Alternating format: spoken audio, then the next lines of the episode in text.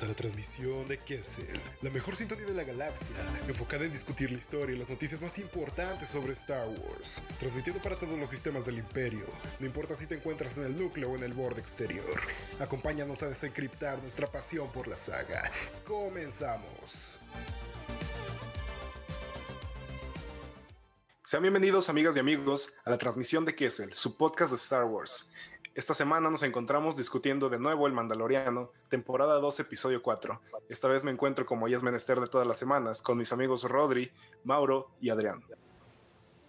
¿Qué hay, banda? ¿Qué hay? ¿Cómo andamos? ¿Todo bien o qué? Ahora sí va a tocar discutir un episodio que, si bien no estuvo tan bueno como el de Bukatan, al menos en mi parecer, dio bastante de qué teorizar, ¿no? La comunidad está teorizando bastante sobre una escena en particular de la cual ya hablaremos conforme recorramos este episodio. Así que acompáñennos. ¿Qué tal? Aquí andamos otra vez, otra semana, otro episodio. Y pues sí, un episodio calmado, pero con un final un tanto choqueante y con mucho para hablar. ¿Qué tal? Buenas noches, bienvenidos otra vez a este, a este, a este capítulo. Y bueno, como dijeron mis compañeros, pues bueno, yo dije un poco porque la verdad es que yo sí me emocioné mucho en este capítulo y, y no sé, está, para mí está como muy a la par de, del episodio de Boca Tan. Y bueno, creo que no soy el único de aquí que eh, pensaba que pues este capítulo será como más de, de, relleno o que no pasarían cosas tan interesantes por lo mismo de que... Sí, pues varios pensamos pues de que ya ves, Sí, ya ves que llevan como un capítulo de relleno, otro importante y así. ¿sí? Uh -huh. O incluso muchos pensaban, pensaban que pues íbamos a ver a, a Soka ya en este, ¿no? Pero desde antes ya sabíamos que, que este capítulo iba a ser el de Cara Dune y el de Griff Carga. Y pues muchos pensamos que, ah, güey, no mames, va a ser relleno. Pero nada de eso pues fue muy interesante el capítulo y bueno, conforme vayamos avanzando en este capítulo, pues vamos a, a ir desglosando ¿no? nuestras, nuestras ideas y pensamientos. Pero bueno, esos son mis, mis pensamientos generales, así que me gustaría escuchar a, a mis compañeros. Eh, pues sí, eh, el capítulo a mí me encantó, me pareció, hasta el momento es mi favorito de la temporada. Digo, el de Boca Tan, el pasado estuvo eh, excelente, fue una revelación increíble, pero este en particular avanzó muchísimo la trama, algo que yo personalmente llevaba esperando desde que empezó la serie. Y pues eso me agradó bastante, muchas revelaciones. Y lo más importante es que le dio al fandom algo que teorizar que ya nos hacía mucha falta, yo creo. Como que nos vayan dando pistas y nos vaya emocionando algo más allá que revelaciones solamente de personajes. Simón, ¿verdad? Desde, desde los principios de aquella época, cuando todavía no se estrenaba The Last Jedi, de, oye, güey, ¿quién es Snoke? ¿Por qué sí. es Snoke? ¿Qué, qué hace Snoke? Todo estaba repleto de teorías de eso. Sí, no, pero, o sea, este episodio va por esas líneas. Güey, pero fíjate, o sea, este, este capítulo por fin da como pistas a lo que veníamos preguntándonos desde el pinche tercer episodio de la primera temporada. Sí, sí. ¿Para qué querían a los Child, no? Ah, vale, uh -huh. Simón. Pues bueno, entonces, ¿qué les parece si vamos dándole rienda suelta a nuestro recorrido de, del episodio de hoy? Entonces, tenemos al mando y a, a Baby Yoda arreglando el Razor Crest, ¿no? Yo no sé qué chingos esperaba Dean Jarren que hiciera el Yoda arreglando su, el, el, la pinche, el pinche motor del Razor o lo que estuviera arreglando. Es que, mira, o sea, aunque parezca que es una escena como cómica, porque pues evidentemente es el propósito de la escena, eh, pues casar entre ternura y risa con el, el, child arreglando aquí los cables. Pero pues sí te da a entender un poco de que el child pues ya tiene cierto tipo de conciencia como para hacer las cosas, ¿no? Simón, Simón, güey. Pero, güey, aún, aún así, aunque tuviera como que la conciencia para arreglar los cables, ya ves que agarró y desconectó el cable rojo del azul. No mames, pues igual no es tan listo como parece, güey. 50 años y se partió la madre electrocutándose, güey. No sé, por ejemplo, tú, Rodri, de, de algo que tengas que agregar de esa escena en particular o una opinión, güey. Mm, pues como opinión es que, como vimos en el capítulo de la Frog Lady, eh, una escena que me dio muchísima risa fue cuando Dean le dice justamente a, al child que, que, sirva de algo que no solamente ande por ahí. Se ponga y, pues, sí, y ahora que, que, que, vemos este episodio es como que poco a poco el mando lo, lo pone como a que se enseñe o al menos se, se vayan dando una noción como para también probar su inteligencia o qué tanto ha aprendido en, en las experiencias que, que ha ganado al lado de Dean. Sí, güey, sí. Yo, yo pensé lo mismo de eso, de la escena cuando están ahí en ese pinche planeta helado, güey.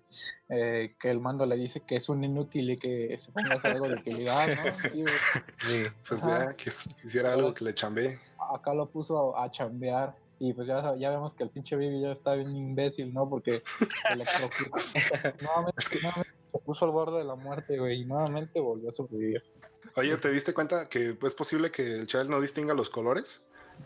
Es daltónico ese güey, ¿no? Está como los perros. Ah, le- los ve grises. no, no sé si le entiende el básico el cabrón. Yo también, yo también creo que no lo entiende, ¿eh? Sí, güey. Mm, El pinche está existiendo ahí, güey. No sabe ni qué está pasando, güey.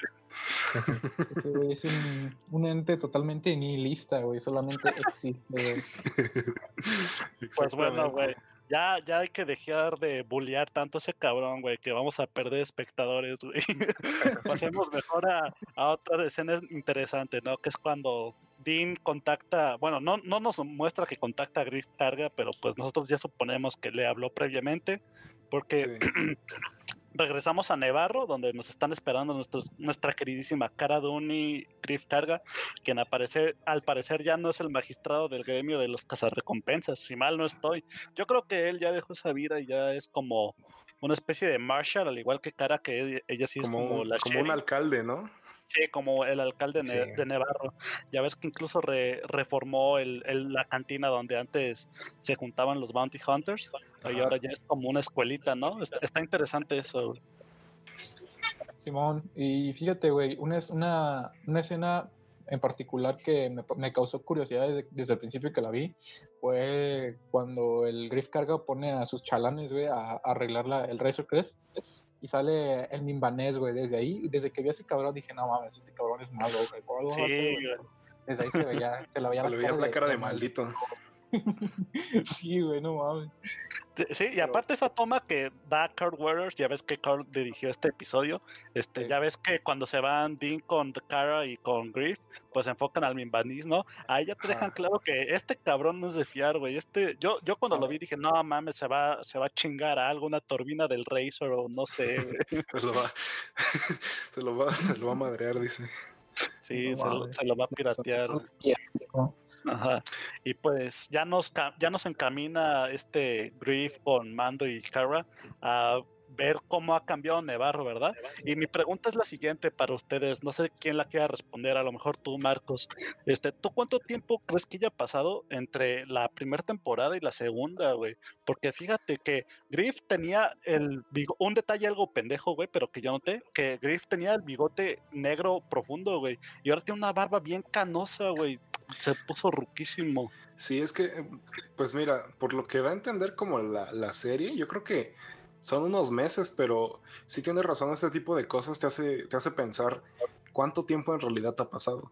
He visto que algunos dicen que incluso son dos años, pero o sea, me cuesta un poco trabajo pensar que en dos años Gideon no los ha buscado. Entonces yo, yo creo que sí es apenas unos meses. Sí, yo también creo que un par de meses, a lo mucho, porque sí, no han, Gideon no ha, no ha seguido la búsqueda por, por Dean y por el Child. Y, bueno, aunque al mismo tiempo es un poco mm, interesante ver qué tan rápido eh, levantaron Nevarro, porque hasta una estatua de, de IG-11 tenían en, el centro de la plaza. Y les dio tiempo de, de reconstruir una escuela, en decorar todo el mercado, instalar una, una estatua. Y Sí. sí, Simón. un par de meses, algo mucho. Sí, yo más o menos pienso lo mismo que ustedes. Deben ser un par de meses, ¿no? El tiempo suficiente para que reconstruyeran Nevarro y para que le salieran canas al pinche Griff Carga. Bueno, Sí, también güey, hay fíjate. que... Perdón, ¿eh? Yo, espérate, eh, es que yo, yo al principio no vi lo que dice Rodri, güey, de la estatua de IG-11, pero ahí viendo en Facebook, güey, vi que sí, no mames, o sea, está muy oculta, por si no la han visto, está muy oculta, es la escena en la que van entrando a la escuelita, pero ahí al fondo se alcanza se alcanza a distinguir eh, pues todo esto, ¿no? Y bueno, también algo que me, me gustó mucho de, de, esta secuencia es eh, la parte de la escuela, ¿no? O sea, sí habíamos visto como eh, universidades en Star Wars y todo eso, y, pero realmente creo que nunca habíamos visto como tal, así, bueno, ah, no, sí, iba a decir que en alguna serie o algo, pero me acuerdo que en, en The Clone Wars sí sale, ¿no?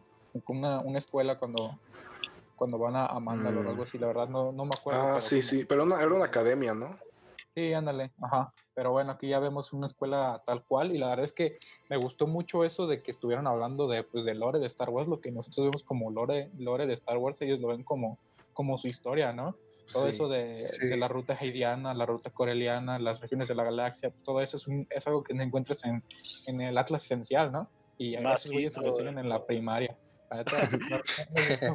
Mira, mientras nosotros tenemos que pagar 800 pesos por un libro para saber eso, ellos se los dan con educación gratuita de Agrapa, grande Griff Carga, el mejor, mejor pinche secretario de Nevarro. Fíjate que durante esa, durante esa escena yo andaba fangirleando, güey. Dije, no mames, güey, están mencionando puro lore que ves en Aftermath, que ves en, por ejemplo, en Pooh Dameron Free Fall, cuando mencionan la ruta giriana. Este, Pooh Dameron Free Fall es una novela de, de Poe, pues, que absolutamente casi nadie conoció, güey. Así que me emocionó bastante e, esa mención porque yo conocí esa, esa ruta en esa novela, porque es ahí donde Poe ve por última vez a, su padre, a Kes Dameron, Por agregar un pequeño dato curioso, y también eso de la, de la capital de la nueva república en Chandrila. Está macizo eso, güey.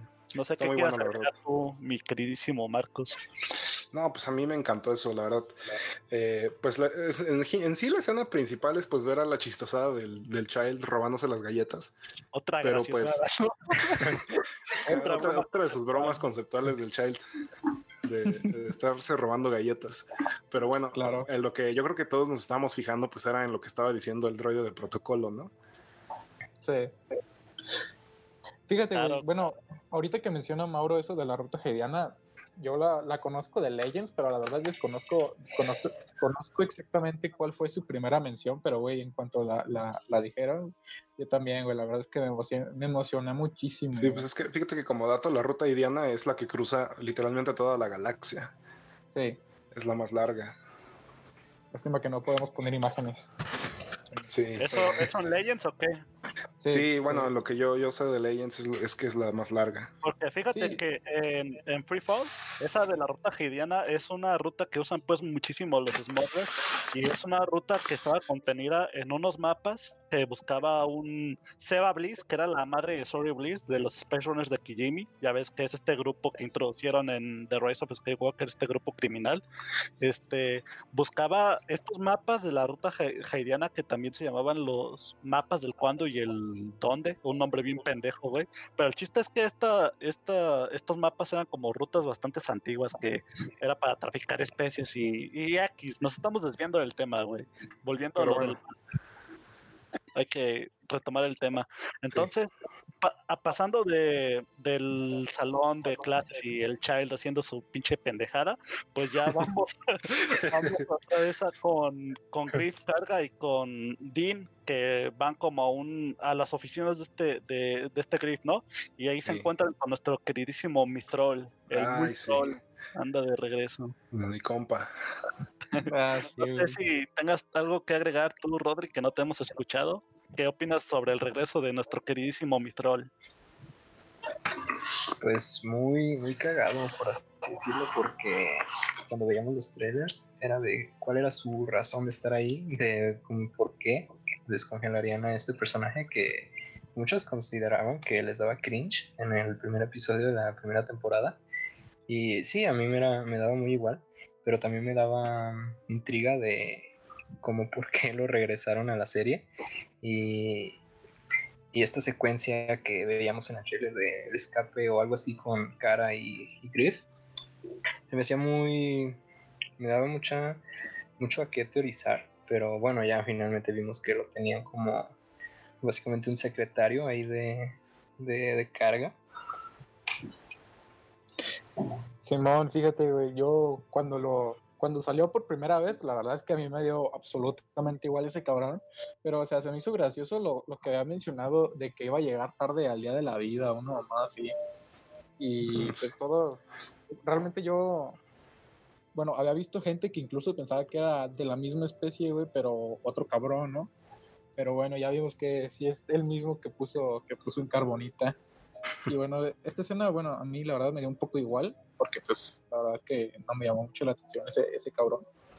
Y bueno, lo interesante es cuando empiezan a hablar sobre esta, esta base imperial, ¿no? Que está ahí en Nevarro, que todavía sigue haciendo sus, sus desmadres y que como Griff quiere, pues quiere echarlos a la verga de, del planeta porque pues eh, representan una, una amenaza para, para ellos. Y bueno, de eso estaremos hablando conforme vayamos avanzando en este episodio. Pero no sé ustedes qué tengan que pensar sobre, sobre esta situación de, que el imperio sigue en Nevarro o algún otro comentario. No, pues sí, este, viendo esto del de nuestro compa el Mitrol, eh, yo creía que la misión de este capítulo iba a ser liberarlo a él de alguna prisión imperial. Porque tuviera X información de la trama o no sé. Yo creí que esa iba a ser la misión. No, No, mames, sé si ustedes hayan pensado algo así. por ese cabrón, güey. pues yo, yo cuando lo vi, dije, ah, no mames, qué cagado otra vez el, el muy troll de regreso. Pero como que fue más útil ahora, ¿no? Sí, y incluso se los comenté fuera de, de- del podcast que ahorita estamos grabando. Les comenté que yo creo que los personajes del mando están malditos, güey, porque solo están como que destinados a conocerse entre ellos. Porque más, ya al final del episodio regresa Carson Teva, que es el piloto de X-Wing. Digo, ¿qué pedo, güey? ¿No hay más pilotos de la Nueva República? ¿O por qué solo salen los mismos cabrones? Es como si estuvieran encapsulados todos los personajes del mando, güey, a solo conocerse entre ellos. Están en Pero, el güey, bucle. Ajá. Pero bueno, eso se me hizo una bastante, una curiosidad bastante curiosa, vaya. Se quedaron sin texto, qué pedo. Pero porque ya ves, igual el pinche de Filoni ya salió también dos veces, güey. Son los únicos Sí. dos pinches pilotos en toda la galaxia. Son los únicos que tiene activos la Nueva República, güey.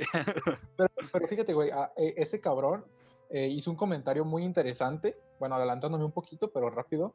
Ese cabrón hizo un comentario muy interesante de que dijo que, que la Nueva República requería de la ayuda de las milicias locales, güey. Esto hace referencia en Aftermath, porque si recuerdan, en Aftermath, eh, la, la pinche loca de Mon Mothma, güey, decidió desmilitar a la Nueva República en un momento violento, Sí. güey. Y pues ya sabemos Qué que eso mamada. los hizo que, que se los llevara a la verga cuando atacó la primera orden, pero bueno, Sí, eso eventualmente Sí. fue su caída. sí, sí, bueno. Bueno, sigamos va. con el capítulo. Entonces, déjenmelos en camino. Ya terminamos de hablar de- del tema de mi querido Muy Troll y el, y el Griff Carga. Entonces nos movemos a, al asalto a la base imperial, ¿no? Que, que iba a realizar Griff para ya finalmente mover a los imperiales de Nevarro, ya finalmente sacarlos a chingar a su madre. Que me parece increíble que todavía no se hayan ido después de la, después de la brutal derrota que, que recibieron al final de la primera temporada. Entonces, pues ya eh, el Mitrol lleva a Griff, a Kara y a Dean en su Land Speeder hacia, hacia la base pues de los de los imperiales y ahí es cuando ya se arma la, la acción ¿no? vemos, un- vemos una secuencia de acción que también es de infiltración y algo de humor de, de parte del Mitrol la verdad es que no, no veo que se pueda comentar ahí no sé si ustedes quieran agregar algo durante esa escena yo la verdad no sé qué decirles al respecto Pues Sí, aquí yo está sí. cagada. Sí, bueno, la verdad es que sí está cagado, pero fíjate, yo toda esta secuencia me recordó, no sé por qué, pero me recordó mucho a, a las misiones de, de Jedi Knight, Jedi Outcast, güey. Porque pues también son como, muchas veces el Kyle Katarn también se tenía que infiltrar a bases imperiales, güey, y hacer su desmadre, güey.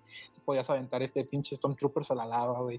La verdad es que me recordó, me recordó mucho a eso, aunque la, la verdad es más cosa mía que, que otra cosa, pero pues no sé, a mí me gustó mucha, mucho esa secuencia porque también está como muy cagada y la verdad es que también vuelve a hacer ver a los Stormtroopers como unos auténticos inútiles y, y pues, güey, o sea, no sé, la verdad es que me gustó mucho esta secuencia, pero igual eh, la verdad es que eh, apenas estábamos empezando porque lo que se viene después en este capítulo la verdad es que está muy, muy pasado de verga. Sí, esta secuencia a mí me, me gustó mucho, se me hizo muy divertida. Anoche que volví a ver el capítulo, eh, sí me sacó unas cuantas risas la, parte donde no, el maestro no se quiere pasar a, a los controles de, de la lava y bueno, después de eso mm, tenemos a, a Dean luciéndose por unos cuantos minutos y sí, ya después desaparece. Pensándolo bien, realmente no hay nada que comentar ahí. No, pues no. Es pura acción, pura infiltración. Ajá, y- por acá. si acaso lo que puedo pensar, si acaso lo que puedo pensar es cuando el Mithril hace la referencia a que el generador ese que levanta la lava no tiene una pasarela, no, no tiene donde sujetarse. Me recordó Ah, sí, sí, cuando, cuando Obi-Wan hace su desmadre en la Death Star en el episodio 4. Eh, Eso fue un detallito a, notar, ¿no? Ya ves que lo No, que dicen que en Star Wars no hay barandales. Sí, es lo que te iba a decir, Sí, güey, que sí. pinche imperio, güey, no se gasta dinero en barandales, güey. Porque ni tampoco los güeyes que estaban en el rayo de la estrella de la muerte, esos güeyes también estaban súper expuestos a la radiación de, del, del rayo, güey, y sin pinche barandal, no mames, Nada, nada. qué pedo. A esos güeyes les crecieron Kybers en la espalda, ¿no? Así pinche como acné, güey, brilloso. Y, Se volvieron la atrocidad. Pero pues bueno, después de, después de esta escena de persecución, bueno, no de persecución, sino como de, de infiltración y de, de que estaban esquivando a todos los Stormtroopers, pues nos encontramos con esta escena de laboratorio en el que pues, está, está como unos, unos tanques, bueno, esta sí fue la escena que, que a todos pues como que les voló la, la, la cabeza porque pues vemos unos tanques que parecen como, como seres parecidos a Snoke, que pues están siendo como, bueno, la verdad no, no sabemos qué, estamos, qué estaban haciendo, pero bueno, vemos una transmisión del doctor este que salía en el en la primera temporada, que la verdad me, me olvidé de su nombre, cómo se dice exactamente, pero bueno, el punto es de que ese güey está hablando sobre una especie de experimentos en los que le estaban inyectando midichlorians a, a pues como a, a cuerpos para volverlos sensibles a la fuerza y ver cómo reaccionaban. Y, y bueno, un detalle curioso es que ni siquiera menciona la palabra midichlorians, nada más dice este, la palabra M o algo así, cuenta con conteo de M.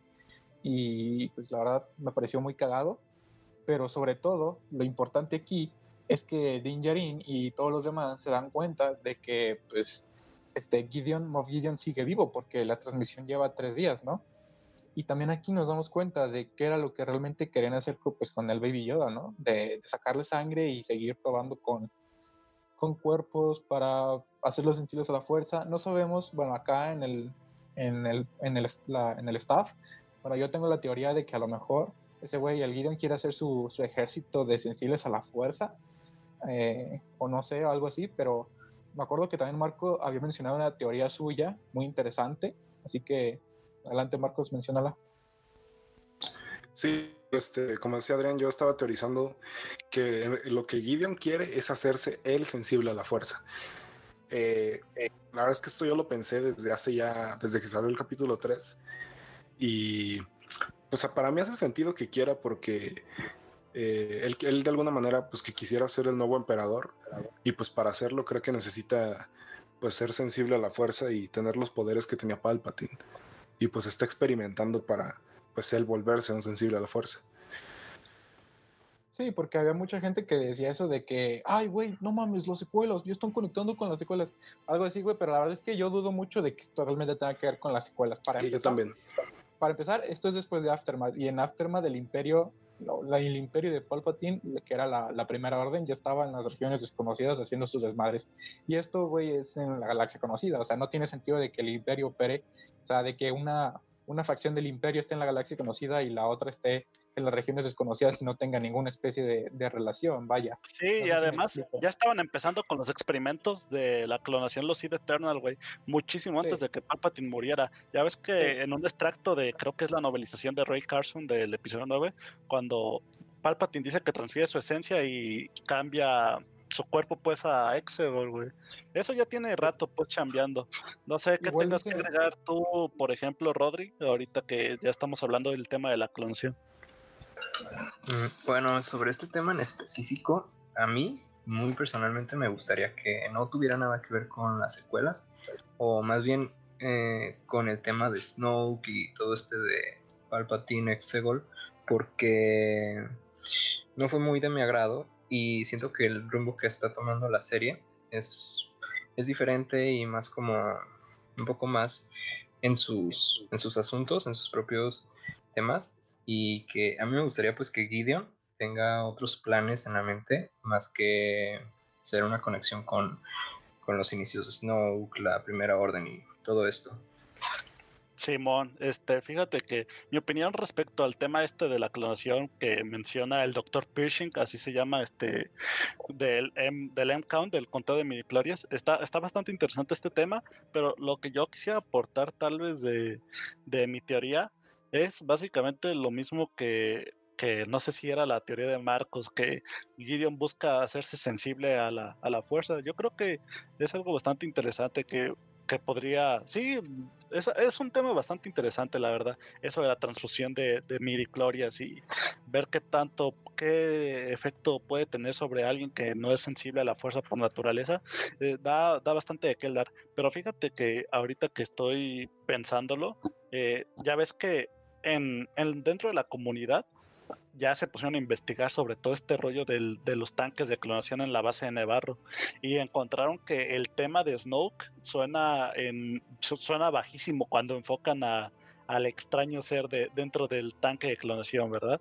Así que sí te da para pensar. Además, si consideras que el, la chingadera esa que está en el tanque tiene cierto parecido a Snoke, ¿no? Tal vez en la en el sumidero que tiene encima de la maceta. Así que yo creo que si bien no considero que conecte directamente con las secuelas, los fans pues ahí tienen, sí, o sea, no, no veo injustificable la conexión, vaya, porque hay, de que hay pistas las hay, pero yo, yo principalmente, al igual que ustedes, no creo eso no creo que sea de las secuelas. Pues yo tampoco quiero que sea de las secuelas. Y creo que lo de que suena el tema de Snoke es más porque se está viendo algo extraño. Porque, oh, porque pues como que ese tema yo lo asocio más como a cuando se cuenta algo extraño o, o misterioso. Y, y, pues, pues yo creo que por eso la gente lo asocia, pero pues en realidad yo personalmente no quiero que sea nada que ver con eso. Otra cosa es que los cilindros estos, pues, parecen un poco, o a mí me recuerdan a los cilindros Sparty de Legends, que eran cilindros de clonación en los que los clones que un años. Y, y pues nada, en realidad yo creo que esas ya son como nuestras teorías de, de, esta escena muy, muy interesante. Mira, quiero recalcar antes de que avancemos de que yo, nosotros no queremos que se conecte con las secuelas, pero no, no porque no nos guste tal vez eh, las secuelas, sino porque no nos gusta todo lo que rodea a la clonación de Palpatine y Exegol, ¿no? Por ejemplo, a mí, claro. a mí sí me gustan las sí. secuelas, pero quisiera, quisiera ignorar ese pequeño detalle de todos los experimentos en Exegol y Snoke. Bueno, la verdad es que a mí no me molesta tanto que sea tanto sobre la clonación de, de Exegol, sino que a mí me gustaría que fuera un, un, una cosa independiente, porque a mí la verdad me gustaría mucho que Gideon hiciera sus planes por independencia, ¿sabes? Que fuera un Warlord él solo, que fuera, que estuviera completamente claro. loco, güey, y que hiciera sus planes para él y no realmente otra puta marioneta de Palpatine, güey. No mames, esto está la verga de las marionetas de Palpatine. La verdad es que Como quiero Pride. que por fin una amenaza diferente. Sí, güey, una amenaza que, que no sea pinche Palpatine, güey. Pero bueno, todo esto de la clonación y de los sensibles a la fuerza, pues ya eh, realmente se ha visto desde hace muchísimo, desde, desde Heredero del Imperio, pues cuando sale el Yoru Sebaoth, este güey que era, uh -huh. que era clon de, de Yoru Sebaoth. La única diferencia es una, es una U, una U. en su nombre. una U en el nombre. Todos los clones, todos los clones de la trilogía de, de Timothy Zahn tenían una letra extra, pero bueno, ese no es el punto. El punto es que pues mucha gente puede pensar que a lo mejor no es posible clonar a alguien que es sensible a la fuerza, pero realmente hay un montón de ejemplos como el que ya mencioné de, de Sebaoth. Eh, pues el mismo emperador, ¿no? Que también tenía sus clones ahí. Incluso, pues este, un caso más famoso puede ser el de el de, el de Star Killer, el, en The Force Unleashed 2, que ya ven que ese güey también lo clonaron después de que se había muerto y todo el pedo. Y, y también hablar un poco de que, no me acuerdo, creo que he visto en, por ahí en, foros eh, un video de, de, de Giancarlo Espósito, hablando de, pues, de estas temporadas, ¿no? Le preguntaron sobre si, si Moff Gideon era sensible a la fuerza o algo así, como que fue entrever que sí, que realmente sí iba a ser como sensible a la fuerza. Y pues creo que a esto se refería, o por lo menos vamos a ver algo, algo relacionado a la sensibilidad de Gideon. Y pues a ver qué sucede, cómo termina esto, a ver cuál de las teorías es la que la correcta o si realmente nos, nos plantean otra cosa totalmente diferente. Y también, fíjate, güey, también me acuerdo de un caso de Legends que a lo mejor, eh, no sé si, si, lo conocían, de, de Gribus, güey, que a ese güey, ese güey también se sometió a experimentos para inyectarse mm, pues, y ser sensible a la fuerza. Y le inyectaron sangre de, del difunto Saifo Díaz. Pero a ese güey, la verdad es que no le, no le funcionó. Ajá, no le funcionó. Entonces vamos a ver si, dio si, Gideon, si Gideon al final, pues sí, sí, sí logra cometer ese logro porque hasta ahorita pues vemos que todos sus clones se han muerto y la verdad es que ha sido un fracaso rotundo pero pues a ver qué tal qué sucede con ese güey Claro, y además fíjate que yo estoy bastante de acuerdo contigo en eso de que necesitamos otro villano que no sea un lamebotas del difunto emperador, ¿no? Un remanente imperial que realmente imponga. Ya, ya hemos tenido casos de remanentes imperiales, pues, post-Yaku. Bueno, no post-Yaku, pero sí remanentes imperiales, como es el caso del gobernador Adelhard, que ya había mencionado en el podcast del análisis pasado, pero la diferencia es que este güey nomás se asedió. Yo creo que Moff Gideon es más ambicioso, ¿no? En cuanto a proyectos y en cuanto a lo que busca. Por ejemplo, en pues eso. Ojalá. sí, ojalá, ojalá. Por ejemplo, en eso que estás mencionando de que a lo mejor busca de, al Baby Yoda y todo este proyecto de, de transfusión de sangre para a lo mejor volverse sensible a la fuerza y tener una oportunidad contra la nueva república, aunque no sé qué tipo de, estrategia busque, si es que ese es de, si es que ese es su plan, perdón. Pero sí, yo creo que es bastante esencial tener ese tipo de, de, enemigos que sean ambiciosos y que realmente representen una amenaza para nuestro querido Mandaloriano. Yo creo que, que sí, que Moff Gideon está ya un nivel mucho más alto que todos los remanentes imperiales que quedaron por ahí, porque, bueno, al tener tantas tropas a su cargo, como vimos en los episodios finales de la temporada pasada, tenía varios um, Death Troopers y pues para tener estas tropas a, tus cargo, a tu cargo tenías que ser alguien muy, muy importante. Y bueno, algo que también es clave para saber qué tanto poder o qué, a qué nivel está Moff Gideon es de que pues, porta el, el, sable oscuro y creo que eso ya es bastante fuera lo común para un imperial. Sí. Llegar a este nivel de, sí, de poseer un arma tan, tan preciada y tan valiosa para, para la cultura. Fíjate, Rodri, este, eso que mencionas es importantísimo, güey, de que trae Death Troopers, porque ¿a cuántos imperiales hemos visto con Death Troopers? A Thrawn, a Tarkin, a Vader y a Gideon, güey. Estoy, creo que se me está yendo alguien, se me está yendo alguien, pero fíjate. ¿Krennic? A Krennic, claro. Pero fíjate, con solo tener a, ese, a, esa, a ese listado de imperiales tan importantes para lo que fue el Imperio Galáctico, te da a pensar que realmente Moff Gideon era, era alguien de poder, porque como ya sabemos, perteneció al Buró de Seguridad Imperial, al igual que nuestro queridísimo Wolf Yularen, que en paz descanse, pero, pero sí, fíjate que es, es algo bastante interesante que también cuente con su, con su listado de Death Troopers. ¿Es eso? O, o, realmente es que ya no hay nadie en la galaxia con el suficiente poder como para hacerle frente, O sí, fíjate, como ya, como ya está hecho mierda el imperio, pues ni pedo, nos vamos con ese güey. No, güey, porque ya Galius Rex se, se, murió a la verga, güey, se murió, Traun bueno, Traun desapareció, se murió el emperador también, que pero bueno, o sea, también todo este poder que tiene es porque es el único güey que quedó al mando. Pero bueno, de una forma u otra es un güey que actualmente tiene poder y ambiciones que van más allá de, de lo que cualquier valor imperial pues, podría esperar en humano, porque güey, lo nuevo Pero bueno, sucede. Ya después de eso, pues vamos a la, a la siguiente secuencia, que pues es cuando eh, el Din Djarin dice, no mames, güey, Baby Yoda. Y ya se regresa, se regresa en putiza con su Rising Phoenix. a, la escuelita, ¿no? Y la verdad es que yo, yo tenía mucha atención durante esta escena, porque pues la verdad es que yo pensé que el Gideon ya había llegado con el con The Child y pues se lo había llevado, ¿no? Y pues también me gustó mucho toda esta secuencia de en la que Cara y pues el, el Mistral y Griff Carga pues empiezan a, a, pelear contra los imperiales y se llevan este, este vehículo. Que güey, no sé por qué pinche Cara quería, quería meter el, el, vehículo en los pasillos de la base, pero no mames. la mente maestra de Cara Es una mente maestra, güey, no la cuestiones. Sí, de eso estábamos hablando la otra vez, de que Cara es el rival estratégico de Tron. Hace movimientos impredecibles como ese de la de la puerta, güey. Ajá, güey. Meterse a una base que está a punto de explotar. Pero fíjate, güey, la otra cosa cagada de esa escena es que el pinche este vehículo, que no me acuerdo cómo se llama, pero sale, sale en redes, ¿no? Muchas veces. Güey, cae en el pinche Land Speeder del, del Mistral, güey, no es que puta madre de ese cabrón, güey. Está, está muy buena esa escena. Sí, y acordándome sí. de eso, después de que escapa con el Troop Transport, con el transporte pues de las tropas, este, ya ves que salen un chingo de Scout Troopers en las Speeders a seguirlos.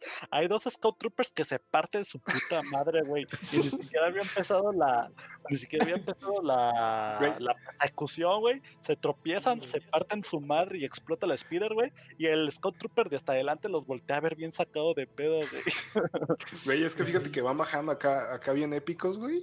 Acá toda madre, güey, y con, con, la música de fondo y de repente uno se da su puta madre, güey, y se da, y el, y el otro voltea y se, se, vuelve, se cae el otro, güey. Está muy bueno eso. Güey, es que está, están muy pendejos, güey. También los de la temporada pasada están muy sí. pendejos. De esa escena en la que le querían disparar a la, a la como un metal que hay en la lata. No, no podían, güey. Igual los Scout Troopers de Endor están medio, medio estúpidos también. Quizás es un requisito dentro de los Scout Troopers. Es que el casco les aprieta la maceta. Bueno, güey, puede ser que a lo mejor no puedan ver bien, güey, pero no mames, güey. Eso sí se pasaron estúpidos. ¿Cómo se cae, güey? Madre, güey. Verga, güey. Bueno. Yo, yo la verdad no sabía que esos transportes de tropas eran tan rápidos. Y, pero verga, güey, van, van en verguiza, ¿eh? Porque... Y aparte, este pues con, con tres personas fueron capaces de hacerle frente a, a las TIEs y a los a las Speeders. Sí, güey, sí, estuvo muy cagado, pero la verdad es que, la verdad, como ya les había mencionado, yo tuve mucha atención en esa escena porque dije, güey, no mames, ¿qué va a pasar? O sea, obviamente iban a sobrevivir, pero la, la atención ahí seguía, ¿no? Es que, pues, ¿Sabes qué aporta a la atención? ¿Qué? El hecho de que no estamos viendo qué está haciendo el mando. Sí, también, güey. Dices, verga, güey, ¿qué habrá pasado con el cabrón de allá, no? Ajá. Y pues la verdad es que todo eso se, se disipa ya al final hasta que sale pinche Razor Crest en su escena super épica, güey, en la que le rompe su puta madre de todas las TIE Fighters, güey. Así es. Muy, sí. muy buena escena. Ya tenemos al de... Razor Crest en todo su esplendor, vaya. Con ese tema de fondo muy, muy bueno. Me Simón, gustó mucho. Simón. Y cuando el atroz, el queridísimo Child se guacarea de sus macarrones, Ay, ¿no? sí, y le limpia, Los ya, güey. macarrones robados. Eh, los macarrones. Que fíjate, güey, le, le robó las galletas a un niño. Sí, yo no sé Sí, por qué no se defendió la, la niña, güey. Sí le partía a su madre de un golpe, güey. Güey, cobraba a la horca, güey, con la fuerza y la, la mata a la verga, güey. Como con cara de... no, no le importa no. cometer homicidio de primer grado con tal de, de adquirir su objetivo, güey, de las pinches galletitas. Así que tarde o temprano, digo que tarde o temprano veremos al Baby Yoda lanzar rayos de la fuerza. Y es cuando veremos que, que, o sea, ya siendo serios, que la vida que ha visto con Din Djarin sí lo ha afectado negativamente, porque lo que he visto con Din es puro caos y destrucción. Ver a un mandaloriano descuartizar raza, matándola. Yo digo que el, el Chelsea está bastante influenciado, al menos en el lado oscuro, ¿no? Va a quedar mal, güey. Sí. Tiene bastantes ya experiencias al borde de la muerte, como vimos en el episodio de Bo-Katan, que lo tiran directamente al, al hocico de la bestia. Ajá. Y bueno, también, según eso, ha aprendido algo, como en el episodio, el primer episodio de la segunda temporada, cuando todos estos quieren robarle la armadura a Dean. Y, y el Baby Yoda ve o presiente que, que se va a desatar una pelea. Y en vergüenza se, se mete a su, su cuna y se, se encapsula y se va para otro lado. Ajá. Sí. No, hombre, es- Fíjate. es estado un, un chingo de peligros. Añadiendo a esto que ya habíamos mencionado, sobre que ese güey con el mando nada más ve muerte y destrucción. Acuérdense de la primera temporada, creo que fue, sí, fue en el segundo capítulo, cuando el mando pulveriza a los yaguas, güey. Y el bicho Baby Yoda, güey, con mucha atención, güey. Como hasta que lo disfrutaba el cabrón, güey. Sí, Súper bien. Hay, hay, hay un meme, ¿no? Que se está asomando el, el, el child. Sí, güey. Está completamente loco ese cabrón. Va a quedar bueno, ya- psicópata, güey. Sí, sí, sí, sí. Bueno, sigamos ya pues. después de, sí, ya, ya después de, de esta épica escena, pues vamos a, a la escena en la que llega este cabrón, ¿no? El, ¿Cómo se llamaba? Sí, que me El- ¿no? Llamaba el piloto, el piloto de la, de la Nueva República. Ah, sí, Carson Teva, el, Eh, el cabrón de, del, del- hace dos episodios, Simón. sí, Llega ahí bueno. con Dune. ya mencionamos que ese cabrón parece ser el, junto con Dave Filoni, el único pinche piloto de la Nueva República, güey, porque nada más salen esos güeyes. Pero bueno, ese güey la verdad es que eh, estuvo una escena medio interesante. Bueno, con Griff Carga la verdad es que no tengo mucho que añadir yo. Pero luego con, cuando se pone a hablar con Cara Dune, la verdad es que yo pensé que, que iba a ver su tatuaje de la, de la mejilla, güey. y Dice, ah, no mames, tú eres de la rebelión o eres de la rebelión. Y O le decía, tatuaje de "Ah, Shock Trooper, de Rebel Shock Trooper. sí, güey. Ah, sí, sí. No, Ni lo notó, güey. En vez de eso, el cabrón le, le hace la, la pregunta más estúpida del planeta, güey. Hay gente en Alderán, güey. No mames, güey. ¿Qué haces Y luego- te le dice, Su pregunta. guardia, che, chinito pendejo, güey. No mames. ¿Qué pedo? Pero bueno, estamos Bueno. Una escena muy pendeja. Muy Claro. Bastante, bastante. Es más, ya ni hay que hablar de esa escena, ya hay que pasar a lo que realmente nos interesa. Eh, güey, por esa clase de actitud se los llevó a la verga a los de la Nueva República, güey. Claro, claro. Entonces hay que hablar ya de, de la escena final, ¿no? Cuando ya se va el Razor Crest, ahora sí en busca, en busca de nuestra querida Sokatano. Esperemos ya verla este viernes sin falta. Y nos movemos a la escena donde vemos un Architect's Light Cruiser, ¿no? Un crucero ligero imperial. Sí. Y está hablando esta oficial con, con el Mimbanis, del cual ya habíamos sospechado desde el principio del episodio, que había planteado un, había plantado un rastreador en el Razor Crest, ¿no? Y ya va y le informa a Moff Gideon.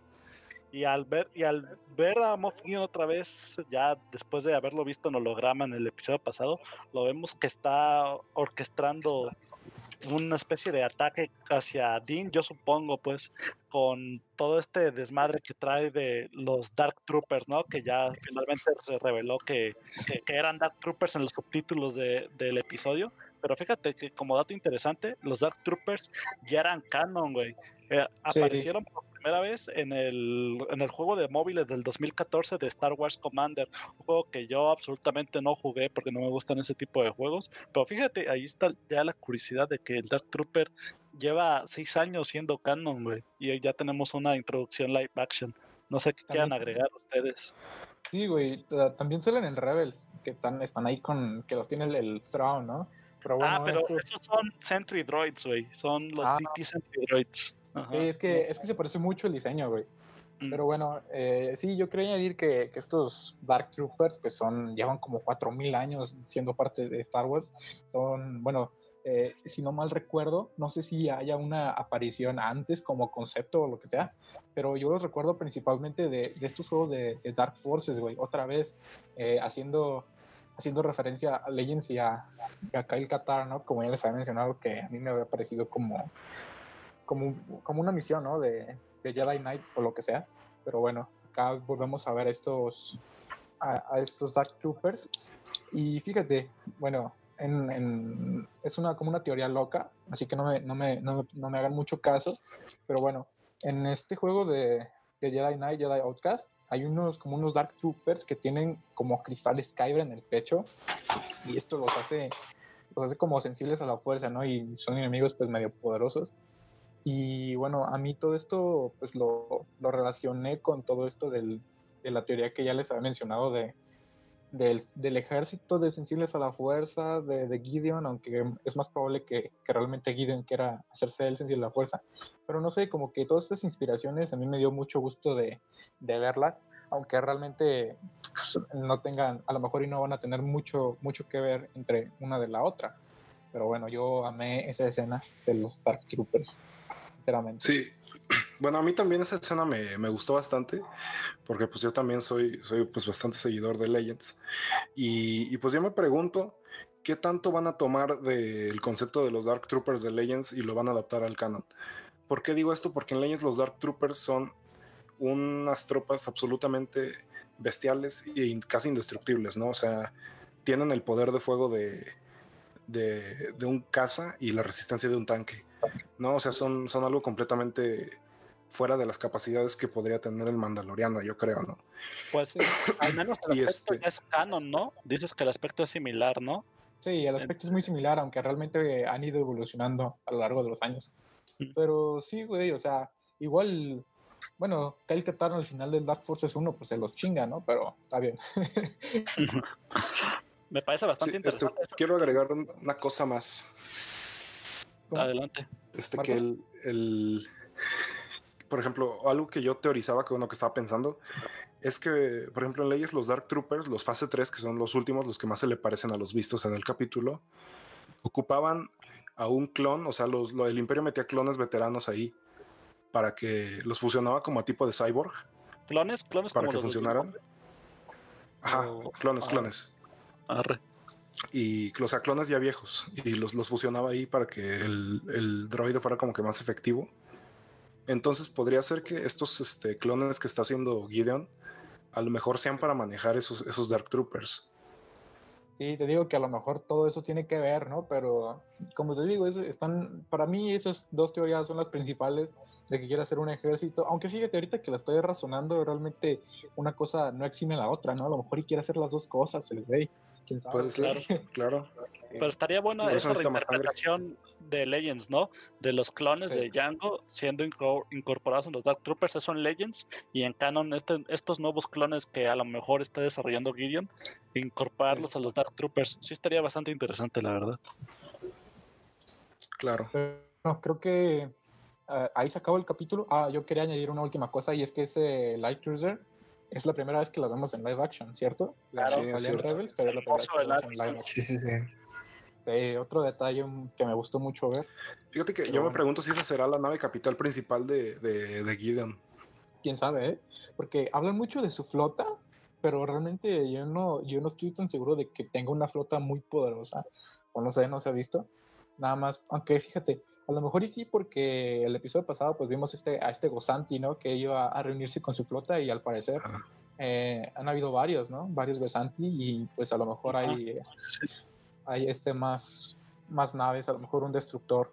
O lo a mí me sea. gustaría que la flota de Gideon realmente fuera eso, porque es una flota que es discreta, ¿no? Es una flota que se está escondiendo de la nueva república. Es una flota que sabe que no tiene el poder para derrocar este gobierno. Me gustaría que fuera eso, unos cuantos gozantis, a lo mejor una Raider como el Corvus de Battlefront 2, unas corbetas Raider. No sé, me, me gusta este concepto de que Gideon está trabajando discreto y, no, y ya no tiene el recurso para tener tal vez un Imperial Star Destroyer, pero sí bueno, para mantener una flota discreta como lo es con este Architects. Bueno, güey, igual, igual no es como que un destructor te da la gran cosa tampoco, ¿eh? Había un montón en el Imperio. Y a lo mejor podemos ver uno, a lo mejor digo, no creo que que, que, sea como que, ay, la gran cosa, ¿no? un imperial, un destructor imperial. No, pero mientras más pequeña sea la flota, al menos en mi opinión, yo creo que estaría más chido con lo que es un remanente imperial. Pero bueno, así lo veo yo. Pues sí, sí. Y, y si no mal recuerdo, esta es la escena final del capítulo y aquí se acaba. Efectivamente. Bueno, así como para entrar en especulaciones del siguiente, creo que hayan filtrado algo o sea, esto es una filtración, supuesta filtración, así que tomen su... Un rumor, pues. Ajá, sí, como un rumor. Vaya, no lo tomen como un certero. Ajá, de que el siguiente capítulo se llamaba The Jedi, ¿no? Uh -huh, así es. es son filtraciones que, ya... que, pasaron ya varias fuentes. Sí, varias fuentes que, que incluso filtraron lo de que Boca Tan o el nombre del capítulo pasado y así, incluso el nombre o sea, de son este. fuentes de confianza, bastante sí, confianza. Así que, igual, sí, igual siempre hay que mantenerse escéptico ante cualquier tipo de filtración. Pero bueno. Claro, para, para pues no, no tener expectativas falsas más que nada. Sí, sí, porque luego termino decepcionado y odiando la saga y con la infancia arruinada, ¿no? Ya ves. Pero bueno, yo, yo la verdad espero que el siguiente capítulo salga Ahsoka. Que yo también, güey. Pero bueno, ustedes supongo que piensan igual, ¿no? Claro, yo, ya todos queremos eso, ya desde el capítulo 3 queremos eso. Desde el capítulo 1, pero bueno. Yo me voy a reservar mi especulación porque realmente quiero, yo comentarla ya para el siguiente episodio y no andarla cagando grande si digo algo que resultó ser totalmente erróneo. Así que vamos a ver qué tal sale el siguiente viernes. ¿Qué les parece si vamos concluyendo con el episodio? A no ser que quieran agregar algo más. No, yo creo que, yo creo que ya. No sé, Rodri. No, saltemos a las conclusiones. Y pues bueno, yo en conclusión, pues la verdad, eh, este capítulo, como ya lo mencioné, la verdad es que me gustó, me gustó mucho, me sorprendió mucho porque yo pensaba que iba a ser de relleno, pero la verdad es que no, no fue para nada de relleno. La disfruté mucho, la acción, las secuencias, la atención, todo, la verdad es que me gustó mucho, lo disfruté de inicio a fin, incluso con lo de la escuelita, un detalle súper pendejo, pero la verdad es que yo me emocioné mucho. Y pues sí, eso es todo por mi parte. La verdad es que me gustó. No sé qué ustedes que, tengan que, añadir como conclusión. Bueno, yo como conclusión es que Cara es el mayor estratega de la rebelión o de la galaxia jamás antes visto y que espero que el vato de los jeans que aparece atrás de Griff Carga sea ah, lo que tengo que decir. Como meme, güey. ¿Sí viste? Simón. Qué mamada. Pero la Coca-Cola la verdad